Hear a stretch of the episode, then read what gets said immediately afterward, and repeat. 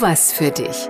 Der Podcast von Mercedes-Benz BKK und Health and Safety. Für deine Gesundheit. Hallo, schön, dass du dabei bist. Es ist erstaunlich, was du im Alltag tun kannst, um dein Krebsrisiko zu verringern oder die Heilungschancen von Krebs erheblich zu verbessern. Ich bin Tobias, Tobias Häusler, Fernsehmoderator, Radiomoderator mit der Liebe für Gesundheitsthemen. Das ist eigentlich der wichtigste Podcast von allen. Es geht um deine Gesundheit. Heute Diagnose Brustkrebs. Jede achte Frau in Deutschland erkrankt in ihrem Leben an Brustkrebs. Jede achte. Das ist eine unglaubliche Menge, 13 Prozent. Wer ihn, diesen Krebs, aber früh erkennt, der hat hervorragende Heilungschancen und in gut zehn Minuten bist du Profi. Profi bei der Selbstkontrolle, also darin, dich abzutasten, dich selbst, denn das ist wirklich die Basis von allem. Dabei hilft uns mein heutiger Gast, sie hatte selbst Krebs, rettet heute anderen Frauen das Leben. Man kann es nicht anders sagen. Ich freue mich sehr über den Besuch von Nadja Will. Hallo Nadja. Ja, hallo Tobias. Vielen Dank. Dankeschön. Brustkrebs 2017. Du warst mhm. junge Mutter, du bist immer noch junge Mutter. Damals aber warst du 34. Ähm, in dem Alter, wenn ich da höre, jede achte Frau erkrankt an Brustkrebs, dann sind das ja immer die anderen. Man selbst ist immer die sieben Frauen, die es niemals bekommen werden. Welche Rolle hatte das Thema Brustkrebs vor deiner Diagnose? Also die Diagnose war mir bekannt als Anästhesieschwester an der Basis im klinischen Versorgungsbereich ähm, völlig prominent, aber natürlich hatte ich für mich den Michelin-Mantel an und dachte, ich bin nicht dabei. Ich muss dazu sagen, für mich die Einstellung, weil ich auch zwei Kinder gestillt habe, habe ich immer gedacht, hey, ähm, ich bin safe, das ist das eine. Und das andere ist, ähm, dass ich durch das Stillen immer mal wieder äh, ja, Auffälligkeiten in der Brust hatte und durch die Kinder eher sehr wachsam war, was in meiner Brust passiert. Die Angst äh, vor dem Thema Brustkrebs beziehungsweise vor der Diagnose Brustkrebs mich tatsächlich als werdende Mama und als Mama dann immer wieder begleitet hat in Form der Angst. Mhm. So, und dann passiert es, dann ertastest du zufällig einen Knoten in deiner rechten Brust. Und du warst dir da schon sicher, das kann Krebs sein? Ja, ich war mir nicht sicher. Ich habe einfach ähm, für mich gar nicht wahrgenommen, hey, war da schon immer so, ähm, da ist was. Und ich äh, würde das einfach so beschreiben, dass ich aufgrund der Tatsache, dass ich mega viel Angst vor der Diagnose hatte, äh, mich so hab in die Ecke drängen lassen, dass ich es komplett erstmal ausgeblendet habe. Also, äh, ja, da ist was, okay, nee, mh, mm, machst du jetzt erstmal weiter, nächsten Tag wieder nachgeguckt und denkst so, ha, ist da was? Ja, okay, das ist was. Nein, das wird aber kleiner. Man redet sich das ja unglaublich schön. Ja. Man redet sich das weg und ähm, lässt die Angst eher walten, ne? Verstehe ich. Und das macht irrational und das gibt einen Fluchtinstinkt und damit wollte ich dann nichts zu tun haben. Okay, aber irgendwann hast du ja gesagt, das muss sich eine Ärztin anschauen. Mhm. Ich gehe dahin. Genau. Ich bin einfach tatsächlich aber im Blindversuch zu meiner Gynäkologin gegangen, habe mir einen Termin gemacht nach einem 20-Stunden-Dienst, weil ich nachts einfach total unruhig war und dachte, ey, da ist was irgendwie. Es war mein Bauchgefühl, meine Intuition. Ich habe ihr aber nicht gesagt, dass ich da was getastet habe. Ich habe einfach erstmal geschehen lassen, wie standardmäßig ist, ohne zu sagen, hey, gucken Sie mal genau hin. Ja, ver verstehe ich auch diesen Schritt. Und dann passiert etwas, was auch diese Episode, was auch diese Folge so wichtig macht. Deine Gynäkologin hielt das erstmal für eine Verspannung? Richtig. Ähm, sie hat primär nachgetastet in der gynäkologischen Vorsorgeuntersuchung und dann war es gut. Frau Will, alles schick, alles fein, auch untenrum nachgeguckt. Ich in die Umkleidekabine zurück. Und dann kam wieder diese Angst und dann kam die Wahrhaftigkeit. Nadja, wenn du wirklich da was hast in der Brust, sie hat es jetzt nicht gefühlt, aber wenn es doch was ist, du musst es doch nochmal abklären lassen. Und ich bin das erste Mal in meinem Leben so richtig tough mit meiner Angst umgegangen, weil ich wusste, wenn ich die Tür jetzt nochmal aufmache und nochmal rausgehe, dann könnte es wirklich sein, dass sie mir sagt, hey, da ist was. Mhm. Also zweiter Anlauf, Tür aufgemacht, können Sie nochmal nachschauen. Ich habe da wirklich was gefühlt, wenn ich auf der Seite liege. Ja. Mhm. Ja, man sagt ja auch, der Weg aus der Angst führt durch die Angst. Richtig da wo die Angst ist, ist der Weg. So, jetzt machen wir, machen wir einen kleinen Sprung. Ja. Ähm, die Diagnose steht fest, Krebs. Wie weit fortgeschritten war er und was hieß das für dich und dein Leben? Der Krebs war quasi dann diagnostiziert mit 2,7 Zentimeter ohne weitere Besucher oder Besucherinnen.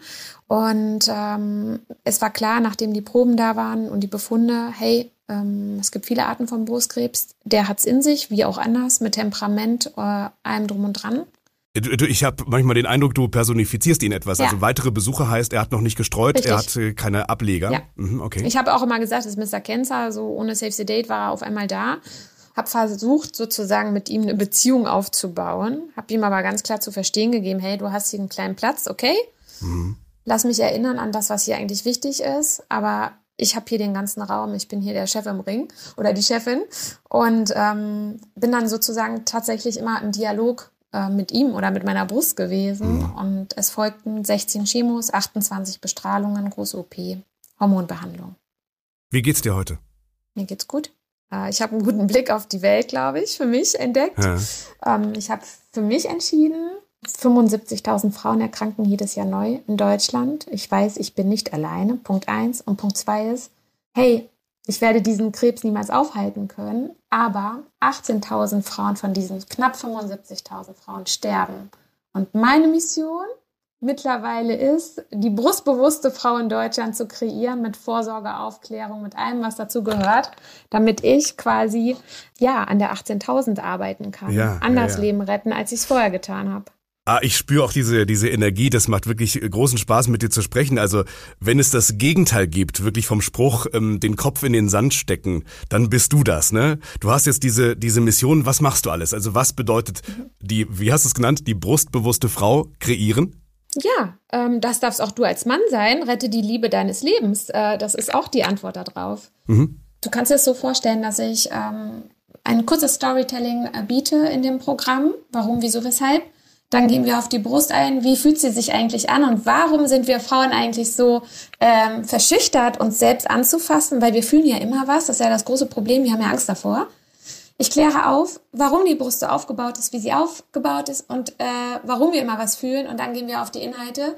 Gesetzliche Vorsorge, was ist äh, in Deutschland möglich, gesetzlich und was kann ich ergänzend für mich noch dazu beitragen, um brustgesund durchs Leben zu kommen. Fazit, jede Brust äh, oder jede Frau kann ihre Brust sozusagen nach Struktur und Orientierung selbst so gut abtasten, dass selbst wenn sie eine Veränderung wahrnimmt, diejenige ist, die im dümmsten Fall was Entartetes da entdeckt, aber es ist früh genug, um in die Therapie einzusteigen, um dann letztendlich auch Oma 90 im Sessel zu werden. Das ist ja die Botschaft. Wir können primär den Krebs nicht verhindern, wie beim HPV, da haben wir jetzt eine Impfe, das ist super.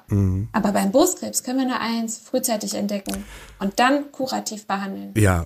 Also dann ist wirklich diese Selbstkontrolle die Basis von allem. Das bringst du jungen Frauen, Frauen in jedem Alter bei. Ich hatte vermutet, dass das äh, für Frauen ganz selbstverständlich ist, ganz regelmäßig passiert. Nein, das ist nicht selbstverständlich, Tobias. In anderen äh, Kulturen und Ländern ist es das tatsächlich, weil wir da diagnostisch ähm, nicht so gut sind. Wir sind in Deutschland Exzellenz, was die Schulmedizin angeht. Wir können unglaublich geile Bilder von allen Körperteilen machen. Ja. Ähm, und wir als Gesellschaft verlassen uns darauf. Wir gehen dann einmal mehr zur Vorsorge, geben die Verantwortung an der Stelle ab und sagen, hey, ist alles schicki. Ähm, und ich finde, ein Jahr ist echt verdammt lange, gerade wenn wir gesetzlich Vorsorgelücken haben. Im Bildungssektor lernen wir als Kinder, das Kondom über die Banane zu ziehen. Aber Gesundheitskompetenz, auch Bildung darüber, hey, wie gehe ich mit mir achtsam und wirklich auch in Verantwortung um, das ist ja sekundär sozusagen. Und an der Stelle braucht es mehr Aufklärung. Jetzt kommt der Praxisteil. Wie mache ich es richtig? In zwei, drei Sätzen. Es gibt natürlich eine Menge Informationen hier bei uns auf der Kampagnenwebsite. Dazu braucht man sicherlich auch mal so zwei, drei Bilder, um sich das vorstellen zu können. Aber vielleicht sagst du mal ein bisschen was dazu.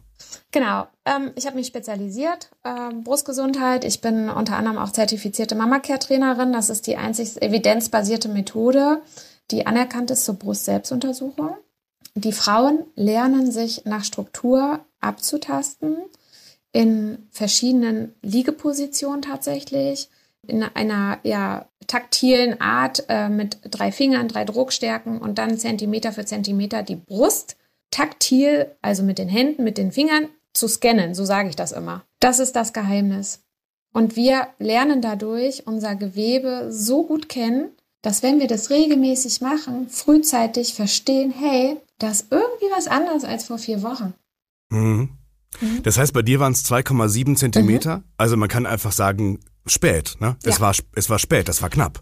Ähm, ja, aber statistisch sind wir Frauen im Durchschnitt frühestens ab zweieinhalb Zentimetern dabei, einen Zufall in unserer Brust zu entdecken. Okay. Zufallsbefund sozusagen. Mhm. Ähm, eine Frau, die Brust-Selbstuntersuchung regelmäßig macht und das ergänzende gesetzliche Programm auch berücksichtigt, die hat echt Chancen, die Veränderung ab unter einem halben Zentimeter kennenzulernen. Wow. Ja. Wow, und ja. weißt du, das sind bei mir über zwei Zentimeter gewesen. Vielleicht hätte es in der Therapie einiges gemacht. Man kann nicht sagen, ein großer Tumor hat eine andere Prognose als ein kleiner. Man, das, das kommt auf die Identität des Tumors an, ja. Aber faktisch ist es so, wir können ganz klar sagen, einen Brustkrebs, den wir frühzeitig erkennen, den können wir wirklich heilend therapieren. Das ist das Thema. Und wenn ich das noch ergänzen darf, diagnostisch können wir den Krebs nicht immer direkt darstellen. Was wir aber können, wir fühlen ihn frühzeitig in der Gewebsveränderung. Und dann ist es vielleicht noch nicht mal ein Krebs, sondern die Vorstufe. Ja. Wo kann ich mich über das, was du machst, weiter informieren? Du kannst gerne mal dein Programm nennen. Mhm. Den Platz haben wir. ja, super. Also, ähm, für die Frau, die brustbewusst werden möchte, natjawill.de, meine Website ist da. Ich bin natürlich auf Social-Media-Kanälen äh, verfügbar. Facebook, ja. Instagram ähm, und äh, YouTube. Das ist... Ähm, ich sehe schon, wie du... Der, der Blick schweift durch den Raum. Es ist so spannend, ob du alles zusammenkriegst, was du machst, weil es so viel ist. Ja, das ist das Thema der brustbewussten Frau. Und dann kommt ja das Thema, was ist denn, wenn ich erkranke oder was ist, wenn ich die Frau bin mit dem Brustkrebs? Dafür habe ich ein Projekt gegründet, den Think Pink Club. Das ist mittlerweile ein äh, ja, gemeinnütziger Verein, der deutschlandweit und weiter tätig ist. Da gibt es ähm, unter dem Club verschiedene Lady Talks in verschiedenen Städten, auch online. Mhm. Ähm, auch da steht ein Team hinter, was sich für krebserfahrene und krebserkrankte Frauen einsetzt. So, jetzt hören uns Frauen. Sagen wir, uns hören genau acht Frauen. Und jede ist sich sicher, ja. diese achte Frau mit Brustkrebs ist die andere. Tja. Was sagst du zum Abschluss? Brustkrebs ist tatsächlich nahbar. Und ähm, nicht die Diagnose Brustkrebs macht Angst, sondern das Thema dahinter. Krebs ist für viele gleich tot. Aber stopp, Ladies, das ist es nicht. Wenn wir frühzeitig unsere Brust im Auge haben, dann sind wir nicht die Achte, ähm, die daran stirbt, sondern wir sind die Achte, die heilend aus der Nummer rauskommt, ja? Und ihr Enkel aufwachsen sieht. Punkt. Nicht wegdrücken aufgrund der Angst, sondern mutig, brustbewusst vorangehen und sagen, okay, selbst wenn ich sie bin, ich bin diejenige, die es frühzeitig entdeckt und ich bin die, die hier die Oma 90 wird im Sessel sitzt. So. Nadja, ganz, ganz herzlichen Dank für deine Zeit. Das war ein sehr inspirierendes Gespräch. Ich hätte fast gesagt, ähm, ich erlebe dich so sehr im Leben wie nie zuvor. Ja. Kann das sein? Genau. Ich sage mal, der Schmetterling will fliegen und ähm, ich relativiere alles mit dem, was ist das Schlimmste, was passieren kann. Und das müssen sich alle eigentlich mal fragen. Und dann finde ich, von oben betrachtet, spielt das Ganze keine große Rolle. Sehr wahr. Und das gilt in jeder Lebenslage. Nadja Will, Dankeschön. Bitteschön. Ich bin Tobias Häusler, bedanke mich natürlich auch bei dir fürs Zuhören. Mehr zum Thema gibt's eben auf der Kampagnenwebsite oder auf der Website deiner BKK. Da auch schon ganz viele andere Themen, zum Beispiel ja auch zur ähnlich wichtigen Hautkrebsvorsorge. Bis zum nächsten Mal, freue mich. Das war eine weitere Folge von Tu was für dich, der Podcast von Mercedes-Benz BKK und Health and Safety.